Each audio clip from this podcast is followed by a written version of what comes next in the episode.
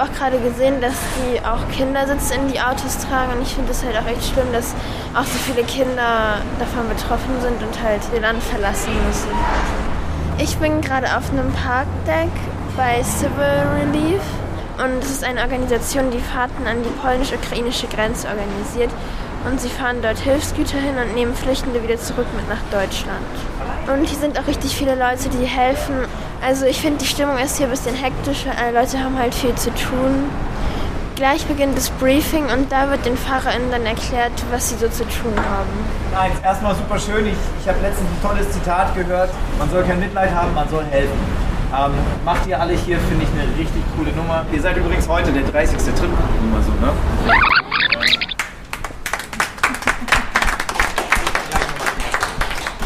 Wie heißt ihr denn? Mein Name ist Raphael.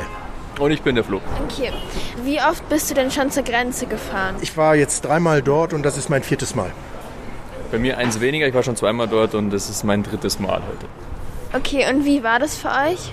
Sehr anstrengend von der Fahrt, emotional gesehen, so dass ja, man doch schon beeindruckt ist, diese Menschen zu sehen und äh, auch in deren Gesichter das Leid zu sehen, was diese Menschen mitgemacht haben.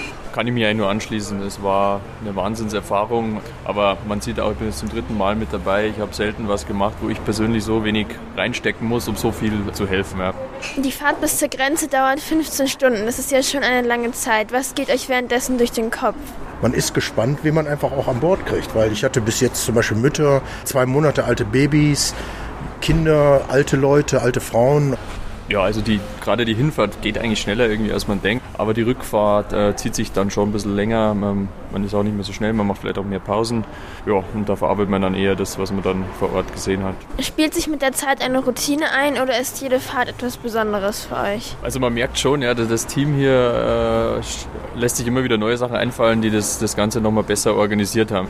Wenn man sich mal überlegt, dass vor, ich glaube, vor 31 Tagen noch gar nichts da war und wir jetzt eigentlich eine super Organisation dahinter haben, muss man schon sagen, dass es einfacher wird.